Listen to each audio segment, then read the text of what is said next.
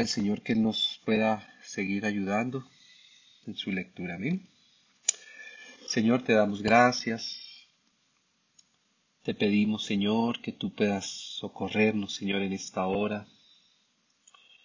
Queremos leer tu palabra, Señor, pero tú sabes que nuestro solo querer no es suficiente para leerla, Señor, conforme tú quieres que sea leída, tu palabra, Señor.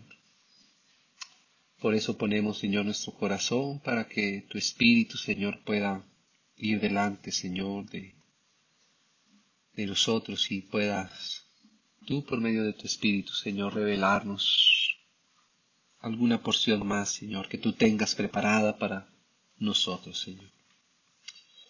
Sin, sin la ayuda de tu Espíritu, Señor, nosotros no tendríamos el entendimiento suficiente o aun si llegáramos a entender, Señor, no podríamos hacer vida, vivificar tu palabra en nuestros corazones. Pero por eso, Señor, nos acogemos a tu Espíritu en esta hora, para que sea tu Espíritu quien nos ayude, quien nos dé ese ungüento, Señor, necesario para poder extraer, Señor, de ti la revelación, Señor, de tu palabra, Padre. Leemos con sencillez, con alegría de corazón, Señor, y esperando de ti, Señor, la revelación misma, Señor, de tu palabra. En el nombre de tu Hijo amado, Señor. Amén. Y amén. Gracias a ti, Señor. Amén, mis hermanos. Pues entonces hablamos la palabra del Señor un poquito más ahí en el cantar de los cantares. Esta es la lectura que hemos estado siguiendo en las últimas reuniones. Eh, esperamos pues no tomar mucho más tiempo, pero todo pues está digamos en, en las manos del Señor. Amén. Entonces, hermanos, habíamos empezado a leer este libro del Cantar de los Cantares, como a, a darle una leída así muy, muy rápida, eh, pero tratando, digamos, de extraer un poco como la línea principal del, del libro. Habíamos dicho que este es el último libro de, de esta, digámoslo así, de esta porción el Cantar de los Cantares cierra, digámoslo así, como ese, ese conjunto de libros de los que tuvimos, de los salmos. Ya habíamos hablado acerca del, de esa primera escena, digamos, que nos refleja el capítulo 1, en donde llega el momento donde nuestro corazón, como leíamos anteriormente, se cansa o se sacia del vino y eh, tiene como una necesidad, digamos, de, encontrar mayor profundidad, mayor riqueza, mayor gozo, mayor alegría. Aún en, la relación que tenemos con el Señor pasamos a veces por esas etapas en las que sabemos que nuestro corazón necesita más, un poco más del Señor, ¿cierto? Donde nuestra relación con el Señor aún necesita ser renovada y acercarnos a Él de una manera especial, distinta, como nos lo refleja aquí el cantar de los cantares, es lo que el Señor anhela para al final relacionarse profundamente con su iglesia, ¿no? Entonces, llega un momento donde, como decíamos en la reunión anterior, necesitamos pedirle al Señor, Señor, atráenos a ti, ¿cierto? Atráenos a ti, queremos estar más cerca de ti, vemos que hay algo más profundo que quisiéramos eh, experimentar, recibir de ti, queremos amarte de una manera más profunda, ¿cierto, hermanos? Llega un momento donde el corazón de cada uno de nosotros, como sus hijos, eh, quiere rendirse íntegramente, santamente al Señor y, y, ese es el llamado, digámoslo así, que, que hace aquí esa primera escena, ¿no? Al Señor mismo. Dice, atráeme y en pos de ti correremos. Eso es un poquito, digamos, rápidamente lo que habíamos considerando en esa primera escena, ¿no? Y aquí en el versículo 8 comienza como la respuesta, la primera respuesta del Señor ante esa petición que, que, hace aquí, digamos, esa persona que debería reflejarnos a nosotros o refleja a nosotros esa, esa, esa, esa etapa de nuestra vida con el Señor, ¿cierto? Y entonces empieza el Señor a responder así a esa, a esa intención, a esa necesidad. Dice el versículo 8, si tú no lo sabes, oh hermosa entre las mujeres, y habíamos dicho, bueno, cómo es precioso esos primeros acercamientos, cómo el Señor, eh, aunque ella ignora tantas cosas que debería, digámoslo así, conocer, eh, que incluso el Señor quiere que, conozcamos como sus hijos más a profundidad. Y probablemente ella sabía muchas cosas, de hecho se da uno cuenta que ella sabía cosas del Señor porque en los versículos anteriores dice ella cosas del Señor, ¿cierto? Dice cosas que ella ha podido ver o entender del Señor que incluso ha entendido a través de otros. Por eso dice con razón las, las doncellas te aman y, y, da, un, digámoslo así, una, un entendimiento de que ella conoce quién es el Señor, ¿sí? Pero el asunto es encontrar o, o, entender o saber en dónde es que el Señor realmente encuentra ese reposo, esa satisfacción del Señor. Y esa es, un, esa es una motivación más profunda que buscar al Señor, como decíamos en su momento, solamente para que Él sea, digamos, nuestro Dios, nuestro proveedor, que todo eso el Señor lo es y nunca lo dejará de ser. Pero ella quiere encontrarle en el lugar donde para el Señor ser encontrado es un reposo. ¿sí? O sea, algo que hace descansar el corazón del Señor. Entonces, él dice así, ¿no? Dice, oh hermosa entre las mujeres. Esa es, esa es la primera revelación que él empieza a decirle a, este corazón que está anhelando acercarse más al Señor. Y el Señor reconoce, digámoslo así, también la, esa intención, esa belleza que hay en, el querer, digámoslo así, acercarse al Señor más y Él reconoce que cada uno de sus hijos, que en este caso pues está aquí hablando de ella, eh, reconoce una hermosura especial entre todas las mujeres, porque para Él el que cada uno de nosotros nos acerquemos es especial. Él quiere la cercanía con cada uno de sus hijos. Él no quiere solamente algo, digamos, em, de manera genérica, general. El Señor no es un Dios que se relaciona de manera, digámoslo así, em, eh, estándar, por decirlo de alguna manera, con todos sus hijos de la misma manera, ¿no? Porque el Señor nos hizo a cada uno de una manera especial y a cada uno nos dio una belleza. Y el Señor quiere que cada uno de nosotros tenga claro en su corazón que para el Señor cada uno de nosotros tenemos un, una belleza particular, ¿no? Entonces, eso empieza a atraer justamente el corazón de la amada. Fíjese que eso para nosotros es precioso, hermanos, el saber que el Señor nos reconoce, que reconoce lo que hay en nuestro corazón, en cada uno de nuestros corazones. Él reconoce nuestras, nuestras eh, batallas, nuestras victorias, nuestras flaquezas, ¿cierto? Lo que hay de hermoso también en nosotros para Él, lo que queremos hacer, ¿cierto? Con una intención limpia, lo que también no es tan puro, todas esas cosas para el Señor no, no son, digámoslo así, escondidas, pero Él empieza reflejando lo que hay, ¿cierto? La, esa hermosura, esa belleza. Entonces dice, si tú no lo sabes, oh hermosa, entre las mujeres, ve, sigue las huellas del rebaño y apacienta tus cabritas junto a las cabañas de los pastores. O sea que el Señor nos muestra aquí cómo para poder verdaderamente amarle a Él y estar cerca de Él necesitamos al mismo tiempo seguir las pisadas del rebaño, no separarnos de ellas, estar en medio del rebaño, sea con nuestros hermanos, con la iglesia, porque eso es lo que el Señor ha dispuesto para ayudarnos, para edificarnos, aún para que nuestro amor se vaya perfeccionando en nuestro corazón. El Señor no ha querido que sea de una manera diferente, ¿cierto? Sino que el Señor ha querido edificarnos en medio de sus hijos. ¿sí? Y Él reconoce, como decíamos, que hay una belleza, pero también reconoce que tenemos todavía algunas cabritas que tenemos que apacentar, ¿sí? Pero que para eso, digámoslo así, debemos estar cerca del rebaño, ¿no? Y eso es lo que el Señor quiere. Gracias al Señor que nos vaya ir juntando y no solamente juntando, ¿no? Como dice, como diría ella aquí arriba, que ella a veces se sentía como errante en medio de los, de los compañeros, ¿cierto? En medio de los rebaños. O sea que a veces aún estamos en medio de la iglesia, pero no tenemos, digámoslo así, a veces en el corazón la revelación de lo que es la iglesia misma del Señor.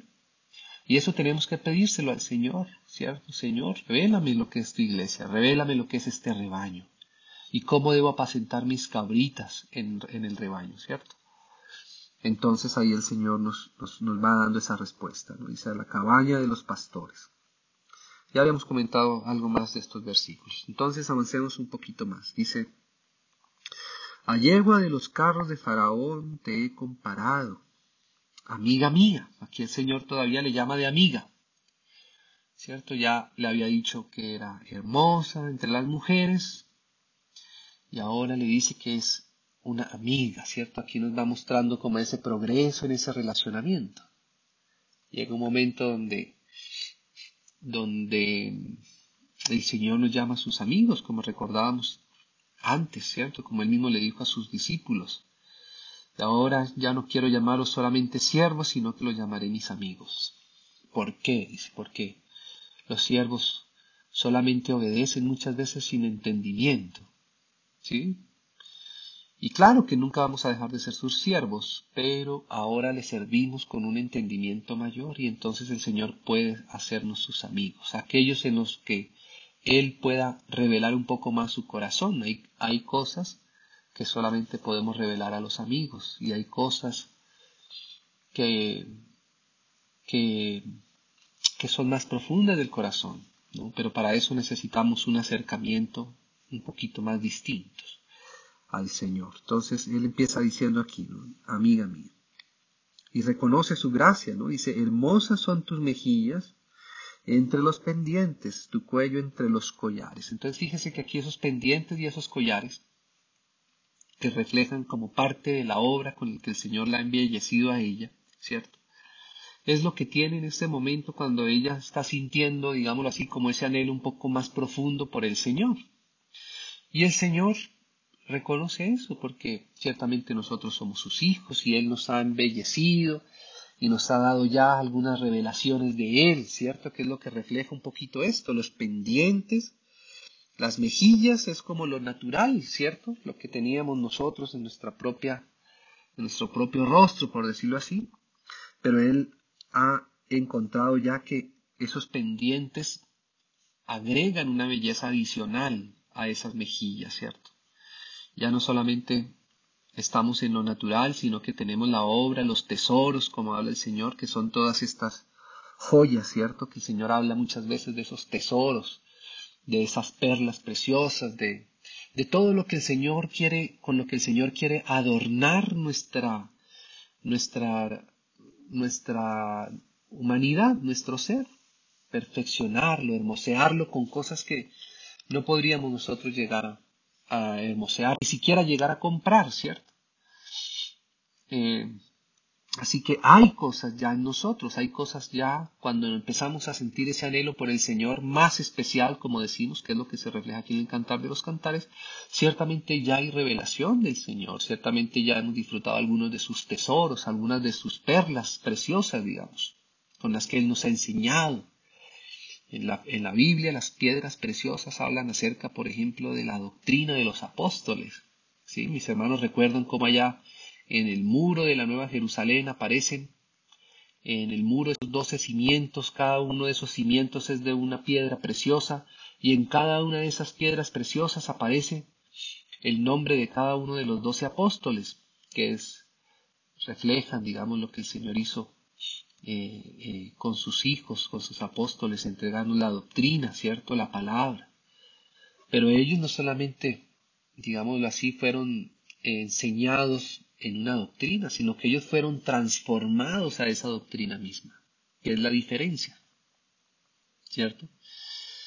Fueron transformados en cada una de esas piedras preciosas. Y eso es lo que el Señor va a ir haciendo en, en nosotros. Entonces, esto es un reconocimiento también del Señor. Pero fíjese en el versículo 11 como dice, zarcillos, de oro te haremos, tachonados de plata. O sea que hay algo que todavía ella no, no tiene, tiene algunas, algunas joyas, algunas riquezas, pero hay otras que el Señor le promete que le va a hacer, que todavía no las tiene, ¿cierto? Y eso es algo que, que el Señor quiere completar. ¿Sí? Tenía los pendientes, tenía los collares, pero no tenía los zarcillos que son de oro, ¿no?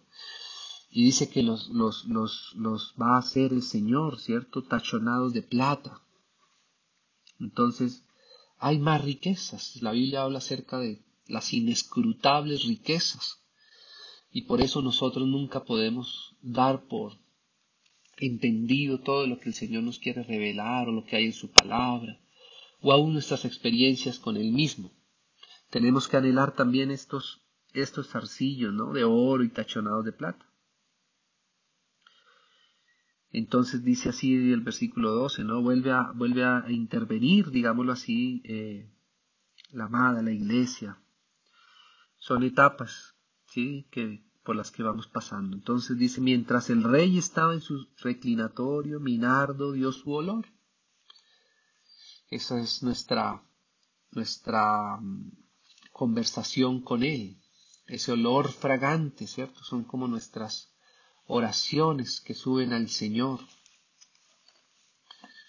Y esas oraciones, como decíamos aquí, dice que es mientras el Señor estaba en su reclinatorio, o sea, con esas oraciones ella no quiere sacar del reposo al Señor, ¿sí? Sino al contrario, agradarle mientras Él descansa, mientras Él reposa. Cuando nuestras oraciones son solamente para pedirle al Señor que haga cosas externas, como decir, poner a trabajar el Señor solamente en oficios exteriores para nosotros, pues todavía no es esta oración. Hay muchos otro tipo de oraciones que, que el Señor, digámoslo así, también nos refleja en el Nuevo Testamento, aún en el Antiguo Testamento, porque el Señor también es nuestro siervo, fíjese, el Señor se pone como nuestro, como nuestro buey, ¿cierto? Es un aspecto de la revelación del Señor allá en, en, en en el Evangelio de Marcos se refleja el Señor como un siervo aún de los hombres, como lo dice Filipenses. Y claro que Él sigue sirviéndonos. Si Él no nos sirviera, nosotros no podríamos avanzar, ¿cierto? Pero a veces nosotros también necesitamos también alabar al Señor, adorarle al Señor, pasar tiempos en donde nuestra oración sea para Él, digámoslo así, un, un, un perfume que, que suba como olor fragante al Señor. Esas son, digámoslo así, momentos distintos con el Señor que también debemos nosotros tener. y si no los tenemos, pedirle al Señor que nos atraiga a ese tipo de relacionamiento también. Tener tiempo donde solo alabemos al Señor por su belleza, por su hermosura. Tener tiempo solo de gratitud al Señor, ¿cierto? Es algo que también va a ir subiendo al corazón en la medida que va nuestro amor madurando. Y dice así ella, ¿no? Dice, mi amado es para mí un manojito de mirra.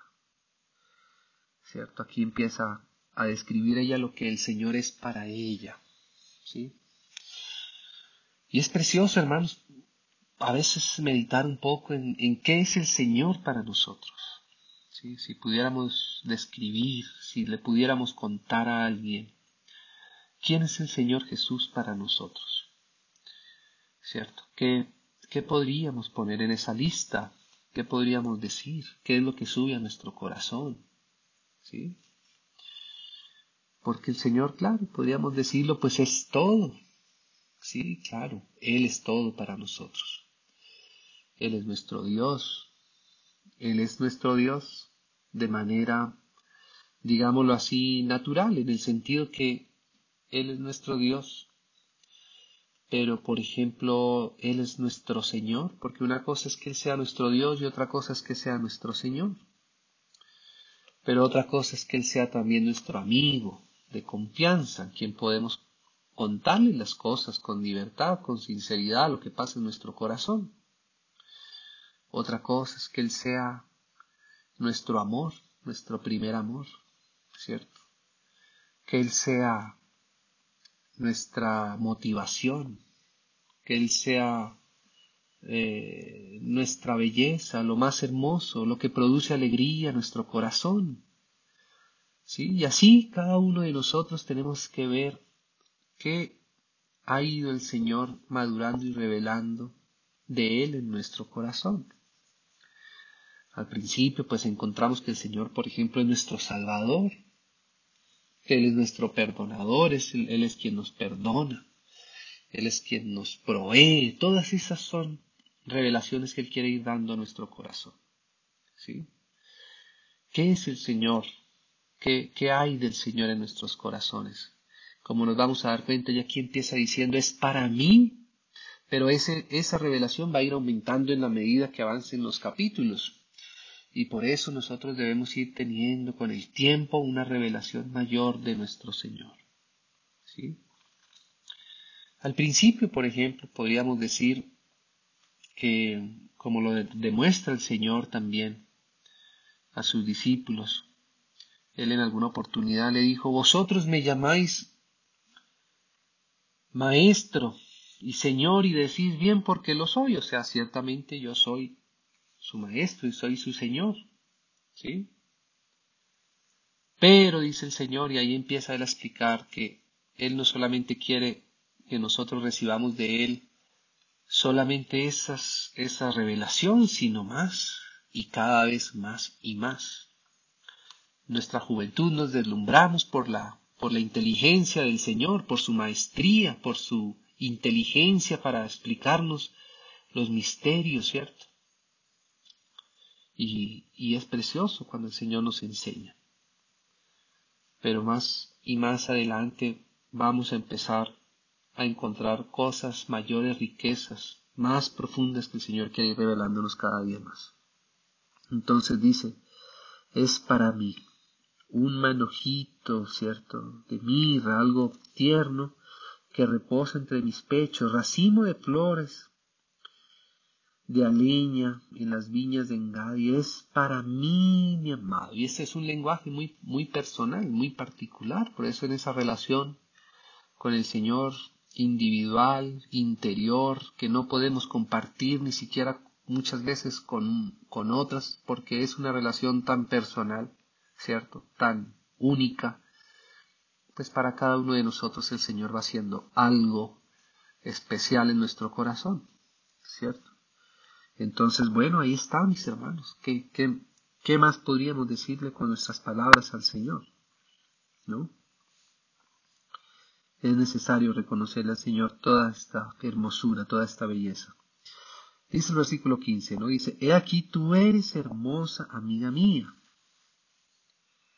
Vuelve nuevamente Señor a decirle amiga. Todo esto es todavía la escena de la amistad, ¿cierto? En la amistad, es un acercamiento mayor que los primeros versículos del capítulo 1, es algo más cercano.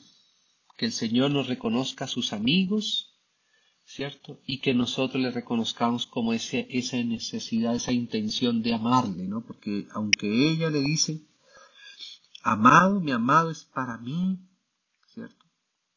Él sabe que todavía nuestro amor tiene que irse perfeccionando y por eso el Señor todavía le dice amiga mía, ¿cierto? Que es más cercano, pero él tiene que ir entendiendo al Señor, ¿cierto? A veces nosotros queremos una relación cercana con el Señor, ¿cierto?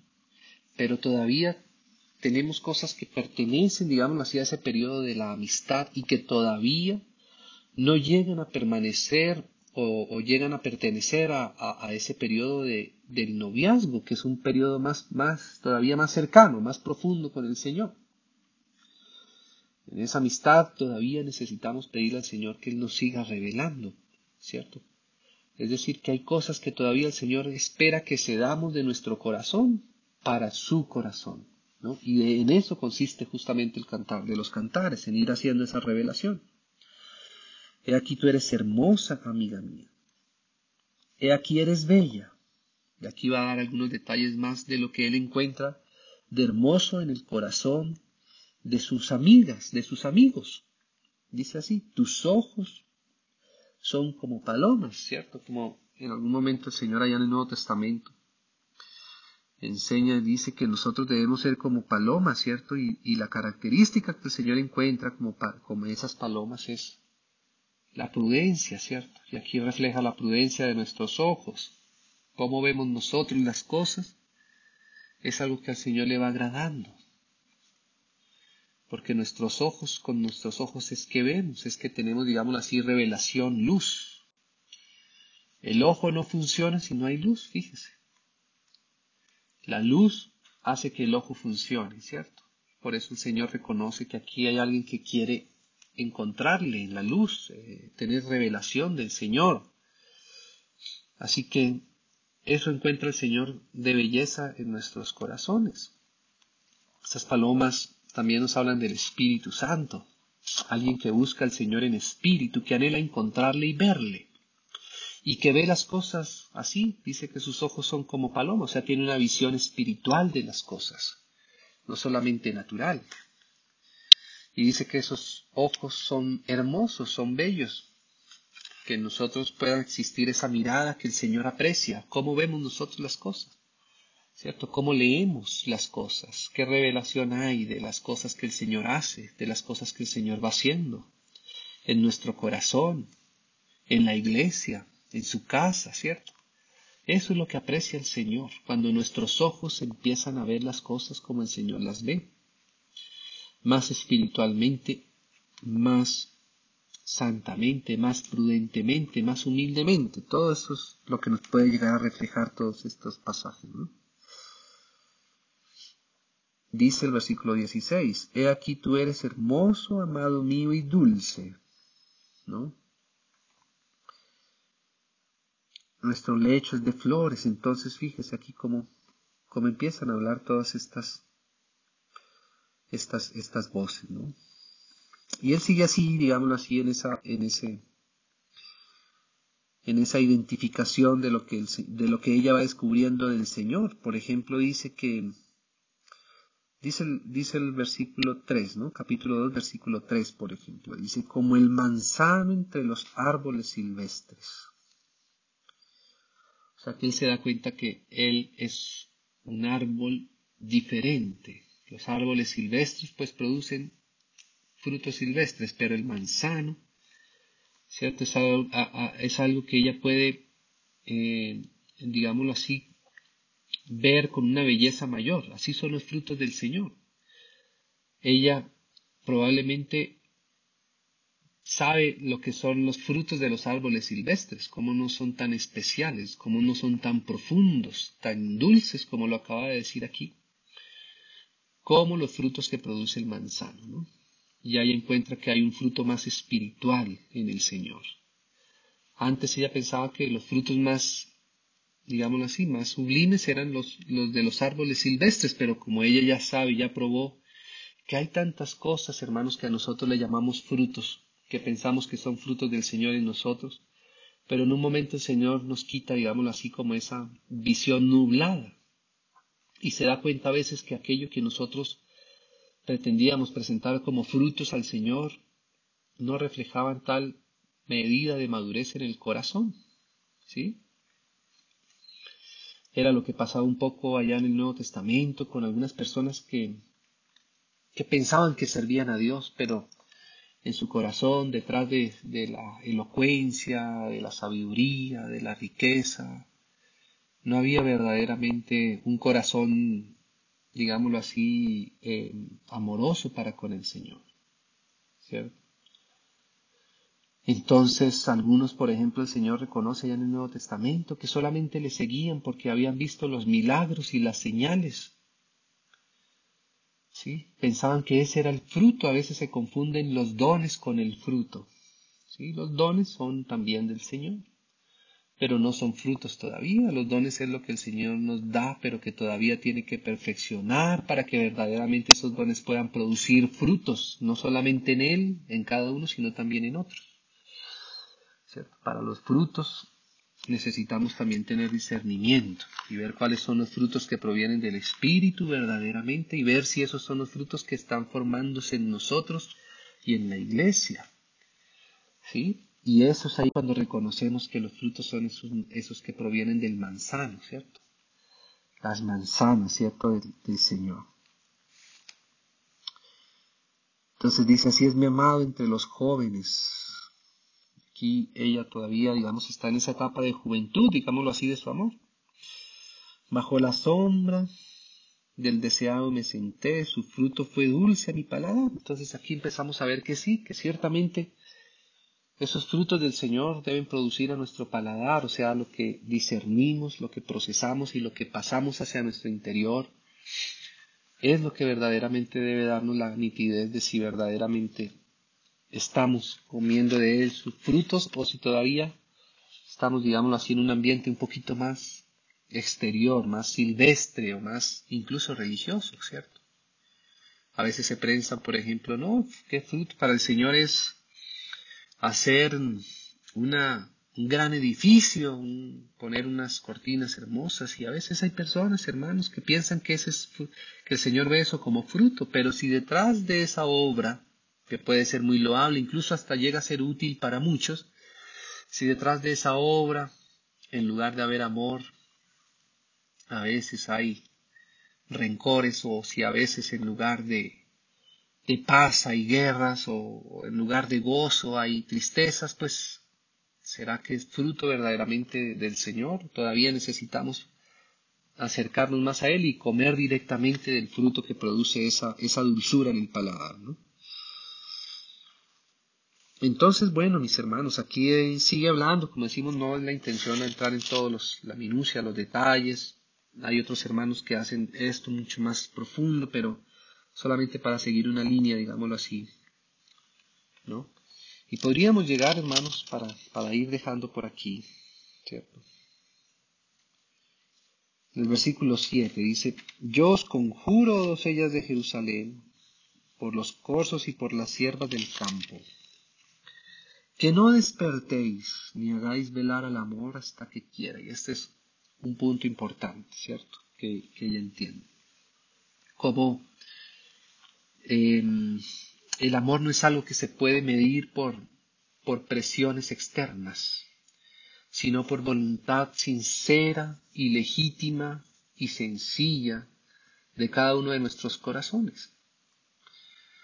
Una cosa, hermanos, es forzar nuestra carne a producir ciertas modales, digámoslo así, que corresponden con el carácter del Señor, porque el Señor tiene ciertos modales, eso es cierto. La santidad del Señor, podríamos decir, corresponde con esos modales del Señor.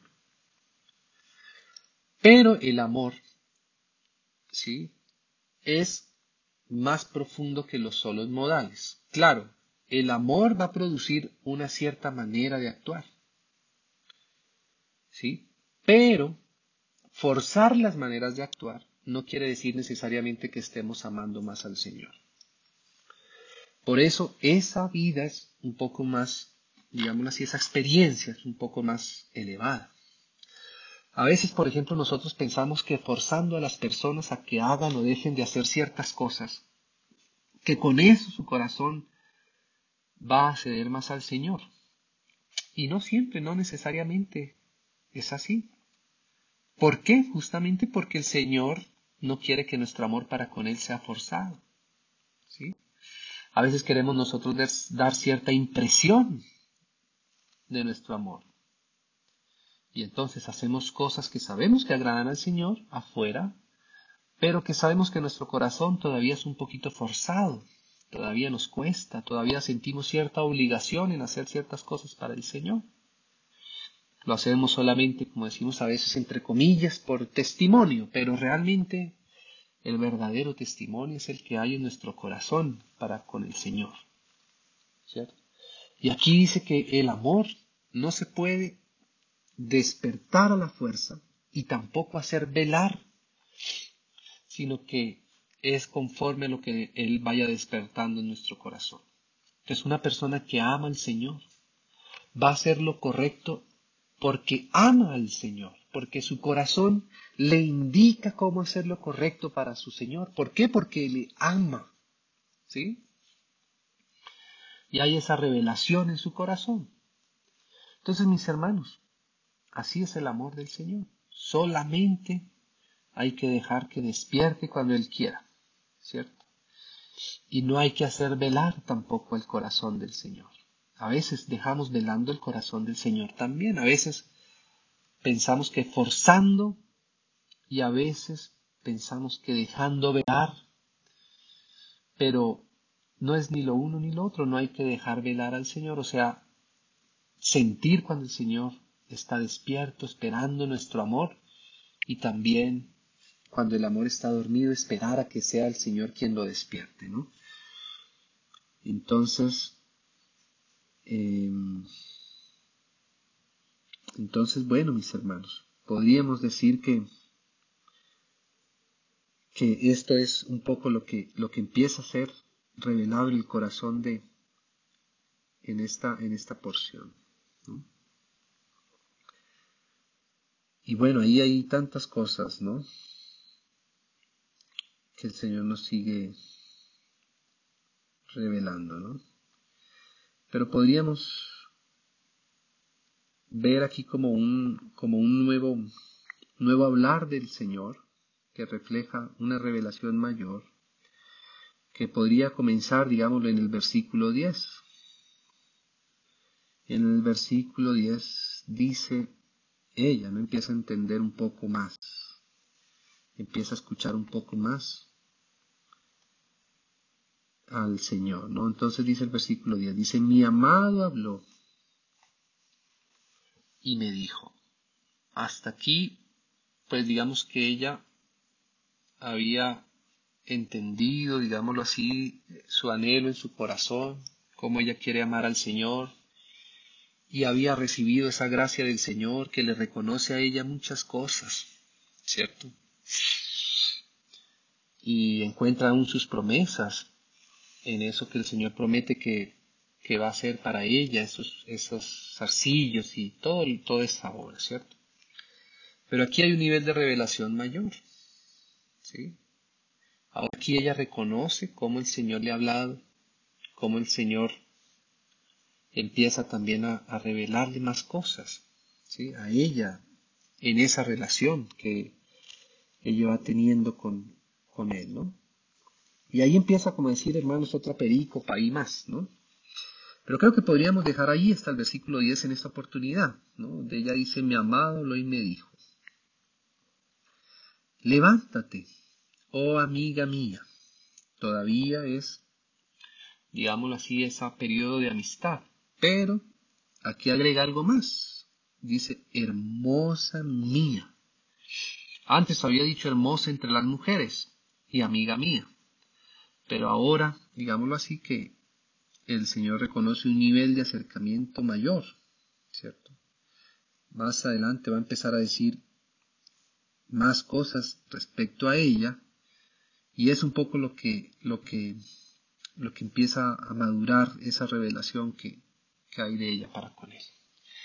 Entonces, hermanos, podríamos decir así como ese resumen del capítulo 2, ¿no? Que es un acercamiento mayor de amistad, ¿cierto? Donde el Señor quiere seguir revelándonos cosas de Él y, profundas. Son etapas de nuestro amor con el Señor, de nuestra relación con Él, particularmente con cada uno de nosotros, de sus hijos. Entonces, bueno, mis hermanos, dejemos hasta ahí para no eh, para no dejar, digamos así, como, como, como iniciado el siguiente pasaje y, vamos viendo ahí las etapas por las que el Señor va a ir revelándonos un poquito más de su obra en nosotros. Señor, te damos gracias a ti. Gracias, Señor, por responder, Señor, a ese anhelo de nuestro corazón de querer ser cada vez más cercanos a ti, Señor. Gracias por dejarnos ver tu riqueza, tus tesoros. Gracias, Señor, por,